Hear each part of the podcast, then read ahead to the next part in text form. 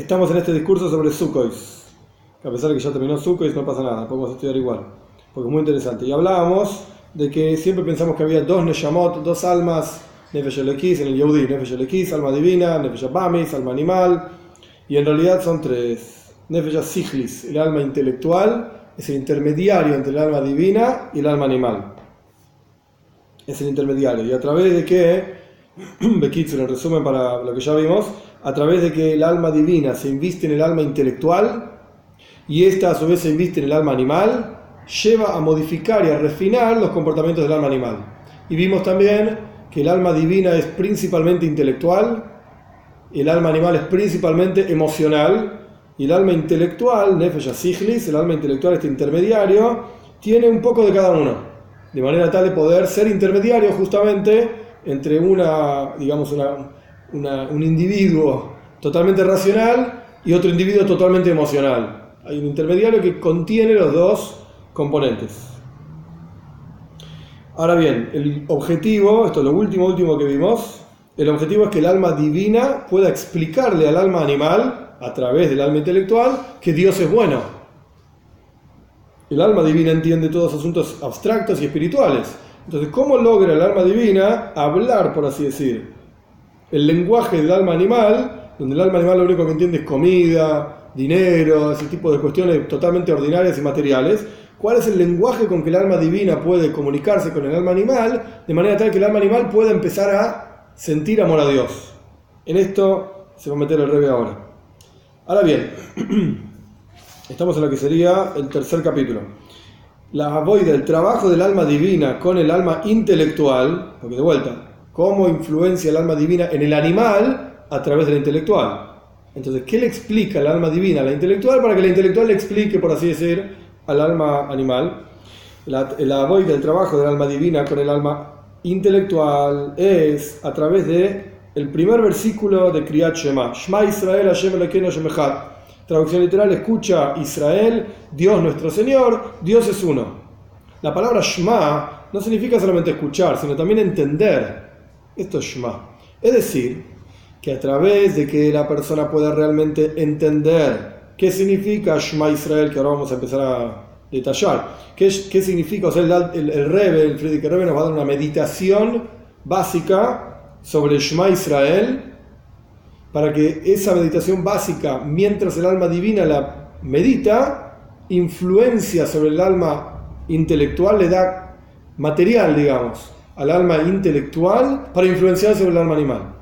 A través de que la persona medita sobre este Shema Israel, como vamos a ver, la persona llega a un Heskem, a una decisión, digamos, intelectual, racional en el alma racional, en el alma intelectual. Y dado que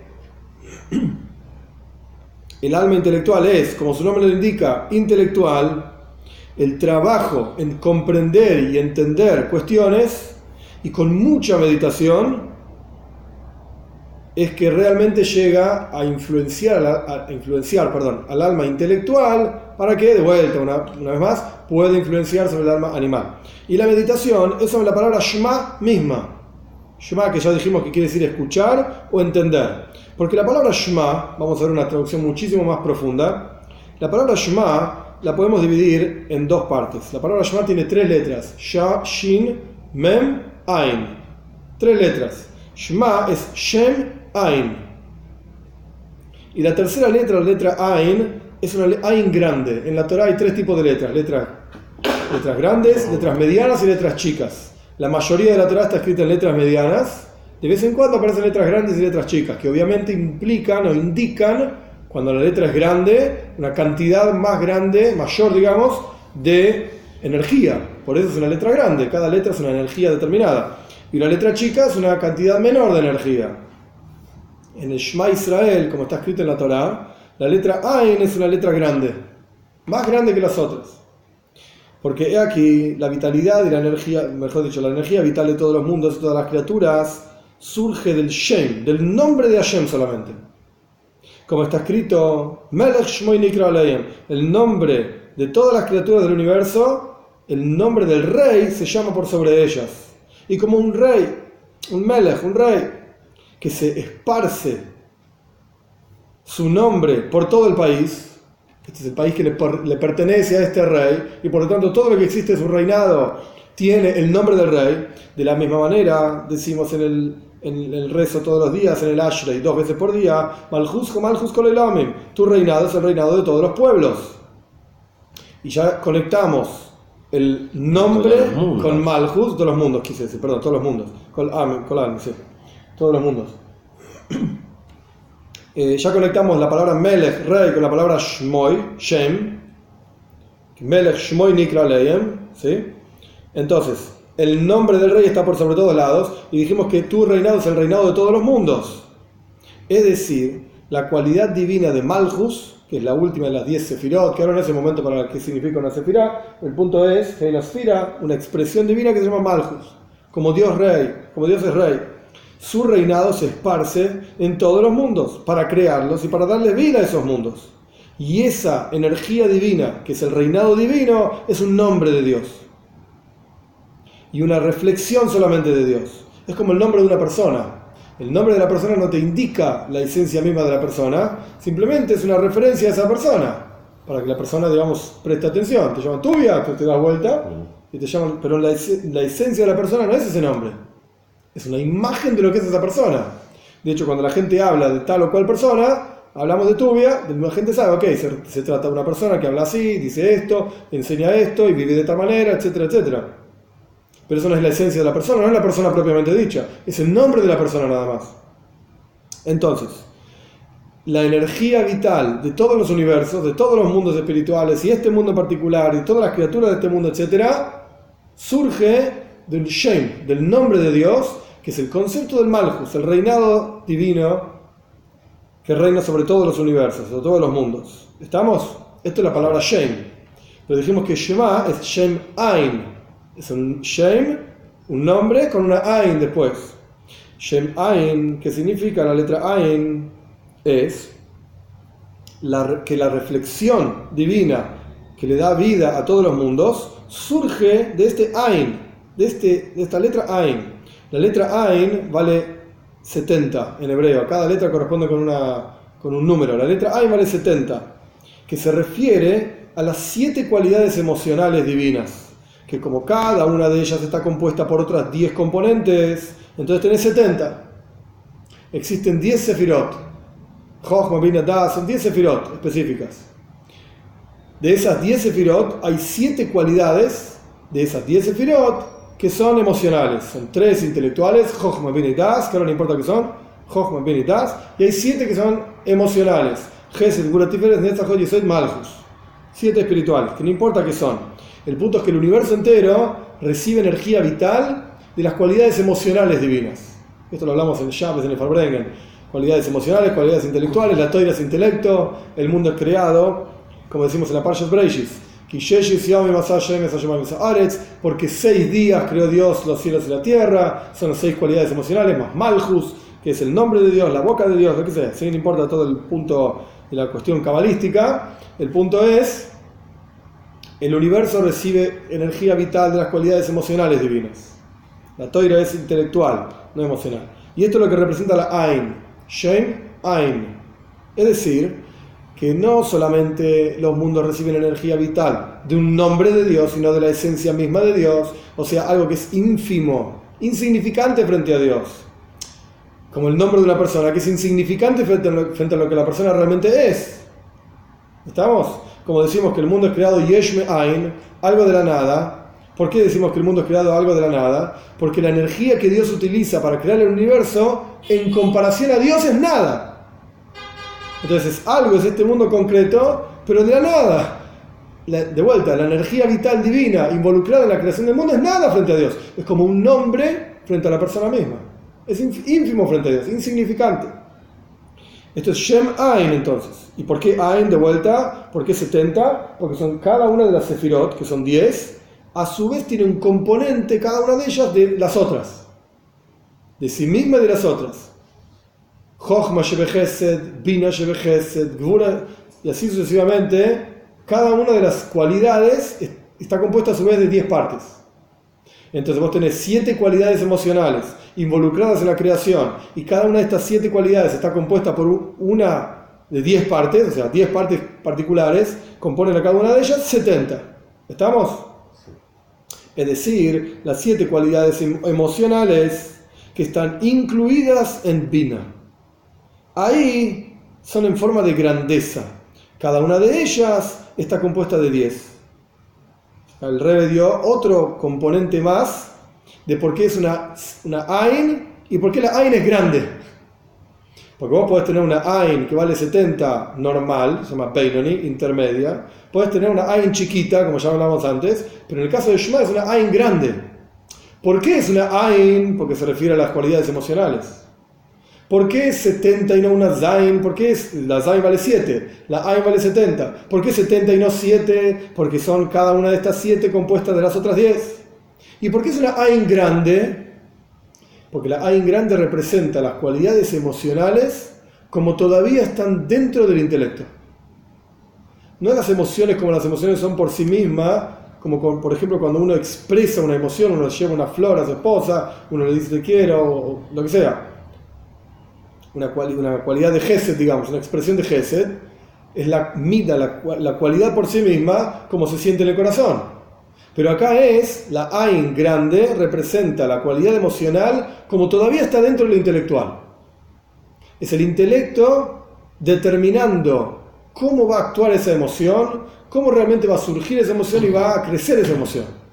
Entonces, hacer las emociones que son a un nivel inferior al intelectual, porque es muy la ley, lo intelectual gobierna sobre lo emocional. Entonces, como es una emoción en un nivel más elevado que la emoción por sí misma, entonces es una Ain grande, porque está incluida dentro de lo intelectual, Bina, entendimiento, ¿se entiende? Sí. Bina se lo llama en Kabbalah Ema Bonim, la Ema Bonim Smeja, la madre de los hijos, alegre. Bina es como una madre que le da fuerza, lo, lo intelectual, el entender realmente por qué uno tiene que ser bueno con tal o cual persona, da fuerza a la actividad propiamente dicha de la bondad. Y le da otro sentido. Y no es bondad por bondad. Es porque entiendo que tal persona realmente requiere y necesita de esa bondad. Pero mientras esa cualidad emocional, antes de llegar a la acción, está en lo intelectual, está como más poderosa, digamos, más grande. Por eso la AIN es grande. ¿Estamos? Sí. Y sin embargo, en el intelecto, cuando las emociones todavía no se expresaron en el corazón, sino que continúan estando en el intelecto, ahí están unidas unas con las otras.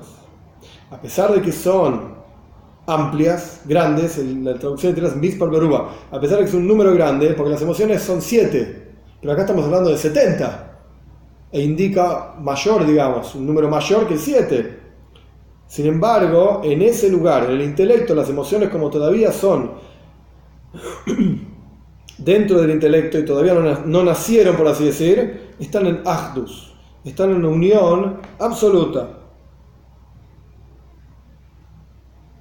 Porque el concepto de amplitud, el 70 frente al 7, el 70 es como las emociones están en lo intelectual, el 7 es como las emociones se expresan específicamente en el corazón, el 70, la, amplitud, y cantidad, indica luz, oirois, energía. De vuelta, las letras grandes implican más energía que las letras normales.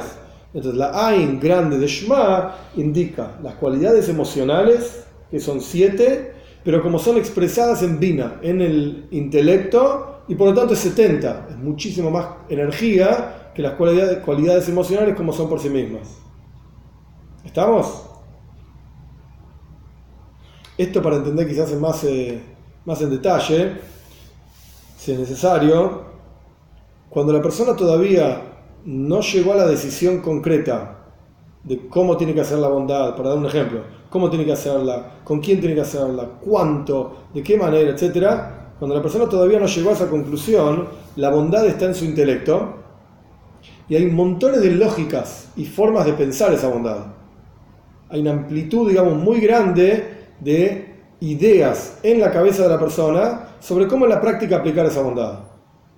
Por eso acá al revés dice, cuando las emociones están en lo intelectual es oirois, ribo y oirois, hay muchísima energía, luz, muchas luces en la traducción literal. ¿Por qué? Porque hay muchísimas formas diferentes que uno puede expresar esa bondad.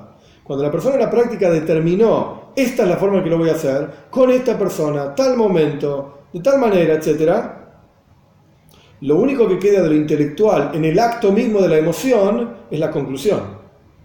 Y no todas las otras energías que estaban dando vueltas por la cabeza, que engrandecían, digamos, a esta bondad. Todo eso quedó separado, apartado, y quedó la conclusión concreta, y la persona va y actúa, y hace el acto de bondad, en la práctica. Pero en el momento que hace el acto de bondad, no está de vuelta recreando toda la decisión lógica y toda la discusión lógica con todas las svores, las lógicas y las diferentes ideas, etc. Eso ya terminó. Esa etapa dejó paso a la acción. Correcto. Entonces, la etapa mientras la emoción está en lo intelectual, en donde hay montones de ideas y montones de lógicas y formas y posibilidades, etc., ahí la emoción está engrandecida. Por eso es la Ain y grande. Cuando llega a la actualidad, en la realidad, cuando se realiza esta acción, esta acción ya está disminuida la cuestión intelectual ahí pasa a estar más revelada la cuestión emocional concreta, práctica, ir y hacer. Bien. Por eso dice acá que cuando la emoción todavía está en Dina, en su madre, en su intelecto, que la hace nacer y la hace crecer, etc., hay ribo y oirois, muchísima energía. Y como es sabido que cuanto más alto uno está en un nivel espiritual, hay más luz, más energía, un ribu y oir, miuta keilim hay más energía divina, más luz y menor recipientes. Recipiente representa la concreción, no sé cómo se diría, llevar a la realidad, concretizar, la, la concreción de la acción, de toda esa cuestión que la persona pensó. Y como está escrito en otros lugares al respecto de que a veces un número, mispar un número mayor, está por arriba, y a veces al revés, el número menor está por arriba.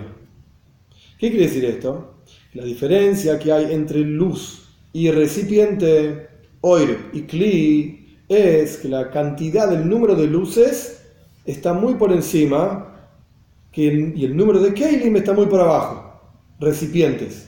La luz representa todas las lógicas intelectuales que llevaban a una acción particular. Y el kli, el recipiente, representa la forma en que la práctica se expresa toda esa cuestión que ese cli, esa expresión, no puede contener todas las lógicas y todas las ideas que en la práctica estaban en el intelectual.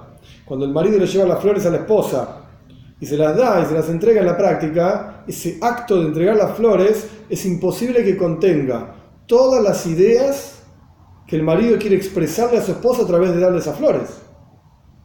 Es un acto nada más.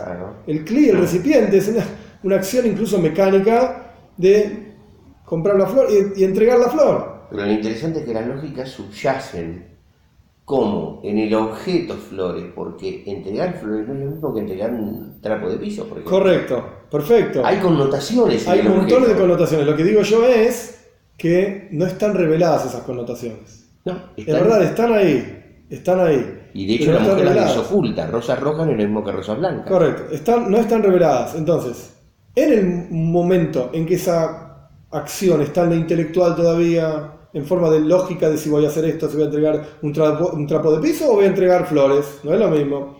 Voy a entregar flores blancas, flores rojas, ¿cuántas flores? ¿Muchas o pocas? ¿Una rosa o, un clavel? Y así sucesivamente. Ahí hay mucho oiro, mucha energía, que en el momento en que la persona en la práctica entrega esa rosa roja, por decir cualquier cosa, no están reveladas todas esas lógicas. Después el marido se las puede decir. Pensé en esto, pensé en lo otro. Mirá todos los pensamientos hermosos que tuve mientras te entregaba esta flor. Pero en la práctica la que la esposa ve, a menos que el marido se lo diga, es el acto de entregar una flor y una sonrisa, lo que sea. Y la esposa puede intuir montones de cosas lindas. Claro, me quieren, me aprecian, se acuerdan de mí. Claro, montones de cosas lindas. Ok, perfecto. Pero en la práctica llegar a todas las lógicas y todas las cosas que el marido pensó, simplemente por el acto de entregar la flor es imposible. No llega. Es más, tanto es así que hay una desconexión real entre las lógicas y el acto de la entrega de las rosas, de las flores en este caso, que hay una escena en el país de las sombras largas de Hans Ruesch, sobre la vida de los esquimales, en que hay un momento que un misionero danés, Hendrix, que lo llaman Indalerak en, en esquimal, le alcanza una flor a la chica quien estaba, Ibalú, la chica quien estaba cortejando, un esquimán. ¿Qué hizo ella? Dijo, ay, qué buena golosina. Y se, Se la empezó a comer lentamente. Fíjese que ahí murieron todas las lógicas y Todas será el caso había, no había códigos en común. No había códigos en común, entonces ella no entendió lo que subyacía. Claro, claro. Claro, perfecto. Bueno, pero todo esto era para entender qué significa Ribui Oirois, muchas luces, Miut Keilim, pocos recipientes. El recipiente no puede expresar en su, to- en su, en su completitud, en su, lo que sea, en la En totalidad, su plenitud. en su plenitud, gracias, todas las luces que estaban disponibles, digamos, para este pensamiento. Es decir, la diferencia aquí es que el mispar, el número de Keilim, de recipientes, es, en las palabras del Maimar, Ishalkus, división. Y el número de luces, a pesar de que están en un número, no tienen Ishalkus, no tienen división. En el intelecto, todas esas lógicas, todas juntas, conviven. En el acto de entregar la flor, hay una cantidad concreta de lógicas que están reveladas y un montón que están ocultas, pero que no conviven ahí. A menos que se las diga, pero no están en ese acto, porque el, el cli, el recipiente, no puede contener todas las lógicas y todas las ideas que el, marido tenía en la cabeza antes de darle esa flor. Entonces, en las palabras del Maimar, como las emociones están en lo intelectual, son una cosa completa, todas unidas. Es una Ain grande. Pero como las emociones descienden y se expresan, ya no es una Ain grande. Ya hay ishalkus, hay división y- y partes, digamos, de una cuestión.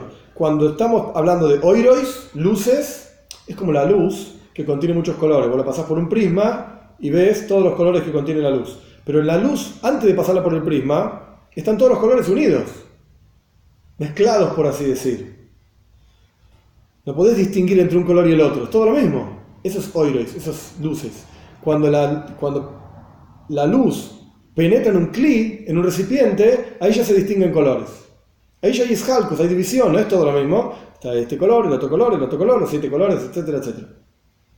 Esto es lo que está explicando el Rebbe. En el cli, en el recipiente, hay ishalkus. Se expresa una determinada cuestión. Hay división.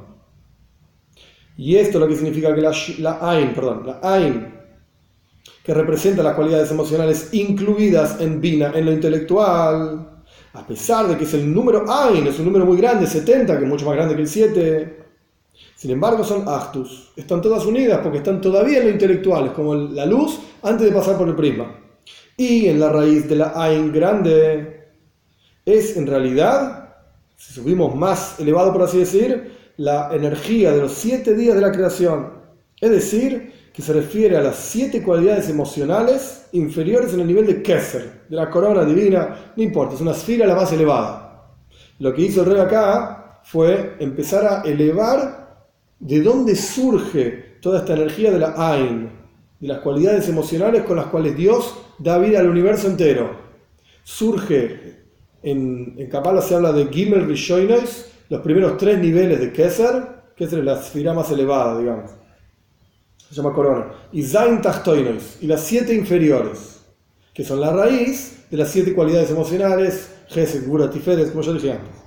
Entonces, Primero hablamos de la Ain grande, como esa Ain es la representa la cualidad- las cualidades emocionales en Bina, en lo intelectual. Por eso es una Ain grande. La raíz de esa expresión de esa Ain grande, las cualidades emocionales como son en el, inte- en el intelecto Bina, en realidad surgen de los siete niveles inferiores de Keser. ¿Estamos? Sí. Y como está escrito, "Ha- Behoy- será la luz de la luna, es una profecía, será la luz de la luna como la luz del sol, y la luz del sol será como la luz de los siete días de la creación. La luz de los siete días de la creación es la raíz de los siete días supremos del mundo de Atzilus. Como yo dije antes, Dios involucró, y hablamos en el, en el en el Farbrengen, Dios involucró siete cualidades emocionales en la creación del universo. Esas siete cualidades emocionales se, identifican con siete sefirot en el mundo de Atzilus, es el mundo más elevado, Gesed, Gura, Tiferes, etc.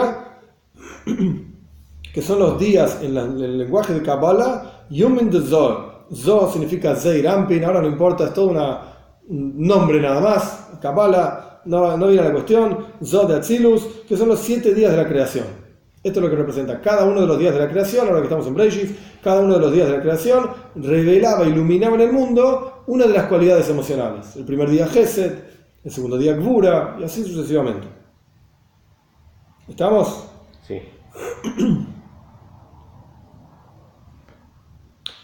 Y estos días son los días de Malhus, o sea, las palabras de Dios, como vemos las 10 frases con las cuales Dios creó el universo.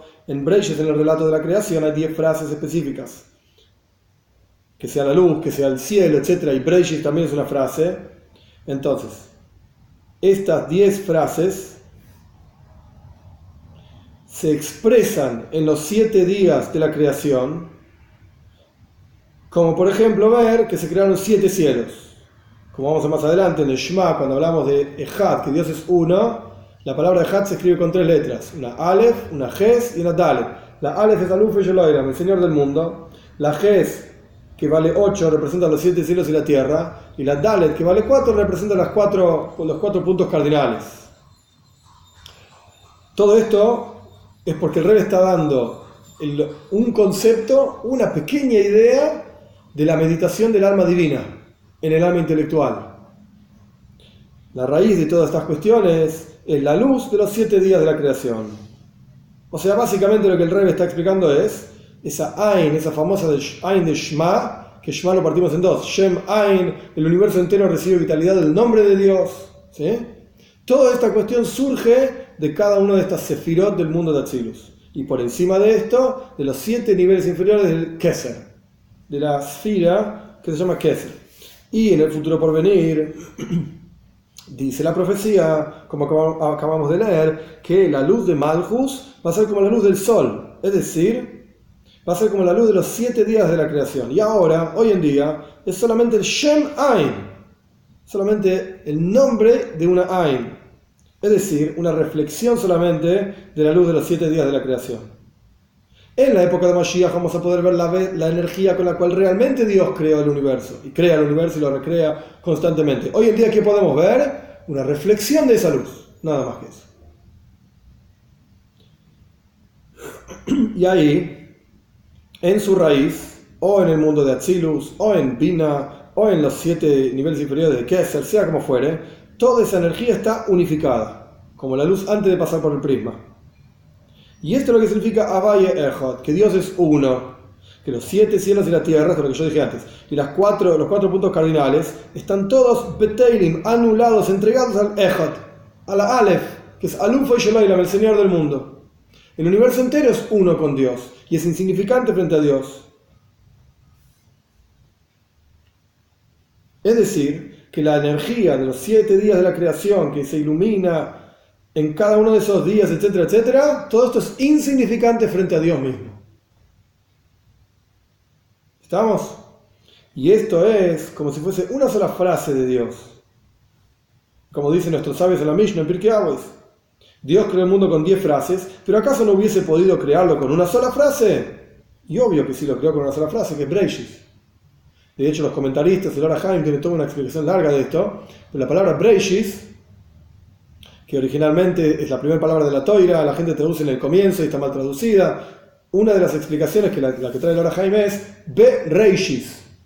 Reishis es principio, digamos, que hace alusión al nivel que se llama Jochma, con Reishis, Baroloquim se llama Con sabiduría Dios creó los cielos y la tierra. Be Reishis. La Beis en hebreo es con. Con sabiduría Dios creó los cielos y la tierra. Y esa palabra sabiduría es Reishis, es la primera frase que Dios dijo, y más aún. Y la me explica que en realidad primero Dios dijo todo con una sola palabra, toda la creación entera, una sola palabra. Y después día a día empezó a repartir la energía de esa única palabra en los diferentes días. Que básicamente algo parecido a lo que está explicando el rey acá. Y escribe en el Pardes, el Pardes es un libro de Kabbalah, y el Ramaz, Moishe Sakuto, explica que esta cuestión, esta cuestión de la Aleph, Alufo y el Señor del mundo, indica el nivel de Keser, a la esfera, a la expresión divina más elevada. Es decir, ahí, en ese nivel, todo está en forma de Ahdus. Todos los niveles están unidos. Es como la luz antes de pasar por el prisma, es como la palabra única con la cual Dios creó el universo entero, en donde en realidad todos los detalles del universo, vos, yo, el teléfono, absolutamente todo está incluido en esa palabra y está en forma unida, digamos. Está todo comprimido en esa palabra. Es como el punto básico de una idea, en donde en realidad dentro de ese punto básico de la idea está todo el desarrollo de la idea, pero hay que sacarlo de esa necuda, de ese punto, de ese núcleo. Y todo lo que se desprende de ese núcleo tiene que ser de acuerdo a ese núcleo. O sea, cada idea, cuando uno va desarrollando una idea, tiene que ser fiel al núcleo de la idea. En el momento en que parte de lo que uno quiere hacer ya no es más fiel al núcleo de la idea, se perdió, ya no es parte de la idea. Es como en una sinagoga ortodoxa, de repente nos ponemos a tocar, el piano en llaves. No se puede tocar el piano en llaves. Ay, pero suena lindo. Pero no se puede tocar el piano en llaves. Te fuiste del núcleo de la idea. El núcleo del judaísmo, en, el contexto del ejemplo que estoy dando, el núcleo del judaísmo era, no que suene lindo, cumplir con llaves. Cumplir con la voluntad de Dios que quiere que en, en el día de llaves no hagamos tal y cual trabajo. Ese era el núcleo. Todo lo que se desprenda de ese núcleo tiene que contener a ese núcleo y tiene que ser parte y ser lógico de acuerdo a ese núcleo. Tiene que responder, ok, tiene que responder a ese núcleo. Y en el momento que una idea ya no responde a ese núcleo, claramente no tiene que ver con llaves. No tiene que ver con el judaísmo en este caso, porque no se toca el piano llaves. Esto es lo que significa que en el núcleo de la idea, en el core, en lo más punto central de la idea, está todo incluido en realidad. Todo lo que se pueda desprender de esa idea. potencia su desarrollo. Claro, correcto. O sea, si la idea es llaves, todo lo que se puede hacer en llaves está incluido en ese núcleo llaves. Observancia de llaves.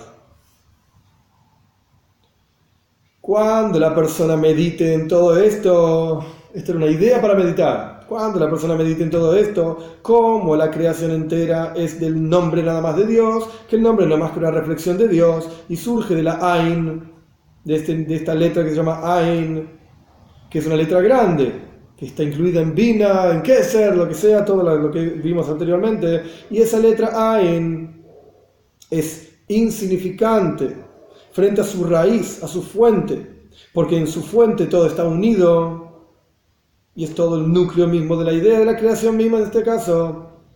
Y esa fuente también es insignificante frente a la esencia misma, porque una frase es como un pensamiento, como está escrito en el Zohar, que Dios pensó el universo entero con un solo pensamiento. Y creó absolutamente todo el universo.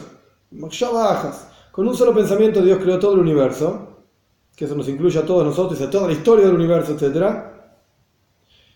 Incluso la raíz de la energía vital de todos los universos no es más que un pensamiento divino. Y es insignificante, si frente al hombre un pensamiento es insignificante frente a su propia esencia, frente a Dios un pensamiento divino es insignificante frente a él. Nada. Y sin embargo ese nada es la vitalidad y la energía de todo el universo y de toda la historia del universo, del comienzo hasta el final. Y esto es algo que una persona puede entender y puede captar incluso con el Nefesh. Si Dios crea el universo entero con un pensamiento, ¿qué será ese pensamiento frente a él? Nada. Como la creación entera es solamente de una reflexión divina, o sea, ¿qué es lo que el Nefesh el alma intelectual, puede entender? Cómo en realidad toda la creación no es más que una reflexión de Dios y cómo esa reflexión y la fuente de esa reflexión es insignificante frente a la esencia misma de Dios. Y si es así, la conclusión inmediata de esta, meditación tiene que ser que no desees ni el Shem, ni el nombre de Dios, ni la Ain, ni la Ain como es en Jochman, eh, en Bina quiero decir, ni la Ain como es en Keser, que lo único que tenés que, tenés que querer es Dios. ¿Qué te vas a quedar? ¿Con un pensamiento de Dios o con Dios? Todo el universo que tienes a tu alrededor no es más que un pensamiento de Dios. ¿Vas a preferir eso por sobre Dios mismo? El Nefesh Asiglis, el alma intelectual, sus cualidades emocionales, del alma intelectual, no del alma divina, del alma intelectual, se transforman en moyah, en intelecto del alma animal. Entonces, a través de que el alma intelectual entiende estos conceptos mencionados, no es tan importante que entienda que Atzilus, Bria y Etzira, ese no es el punto. O que entienda que Keser o Bina, qué sé yo, ese no es el punto. Porque si ese fuese el punto, el rey hubiese desarrollado más esa idea. El punto es entender que la energía vital del universo entero no es más que un pensamiento divino. ¿Y cuántos pensamientos fluyen por la mente de la persona momento a momento y son insignificantes, así como entraron, así se fueron? El universo entero, la historia de toda la humanidad y todo el universo no es más que un pensamiento divino. Es ínfimo frente a Dios. Entonces, ¿qué vas a decir? Para mí es importante la comida. La comida es importante, voy a comer mucho, voy a ser así de gordo porque voy a comer mucho y disfrutar mucho de la comida. ¿Qué es la comida frente a Dios? Te estás quedando con algo que es insignificante frente a algo que es insignificante frente a Dios. No es nada. Toda esta cuestión intelectual, el alma intelectual la puede entender, Nefesh la puede entender y automáticamente desarrollar emociones hacia Dios, de amor a Dios. Esas emociones se vuelven intelecto para el alma animal. Por eso, a través de esta captación, de esta comprensión, automáticamente va a ser aptos a le queja. La persona va a llegar a amar a Dios con todo su corazón, con todo su corazón, perdón, con su yetzer ara, con su yetzer toif, con su inclinación al bien, con su inclinación al mal, que incluso el alma animal llegue a amar a Dios también. Porque el alma animal va a entender que todo lo que tiene a su alrededor al fin y al cabo es creado por Dios y es mantenido, sostenido por Dios instante a instante. Todo lo que tengo es Dios. El dinero que tengo, la salud que tengo, los hijos que tengo, todo lo dio Dios. Y todo al fin y al cabo es Dios. Esto lo puede entender el alma animal, una vez que la persona meditó en que en realidad el universo entero es creado por una reflexión de Dios, y así sucesivamente toda la clase y todo el, capítulo del Maimar. Esto es una meditación que el alma divina puede pensar para influenciar, para que lo entienda el alma intelectual, de manera tal que lo transmita al alma animal. Acá el no se detiene en esto, pero el momento para hacer este tipo de meditaciones es antes del rezo y durante el rezo. Particularmente antes del rezo y durante el rezo. Cuando uno llega a algún paso, algún, el mismo versículo que citamos, Malchus Malchus Amen, tu reinado es el reinado de todos los mundos. Ok, pensá qué es Malchus. Malchus significa una reflexión de Dios, como un nombre de Dios. ¿Y qué es la Ain? Uno debería poder detenerse unos instantes, pensar en estas cuestiones y sin duda el rezo pasaría a tener totalmente otro significado. Y el resultado posterior al rezo también es totalmente otro significado. Un vínculo con Dios muchísimo más profundo.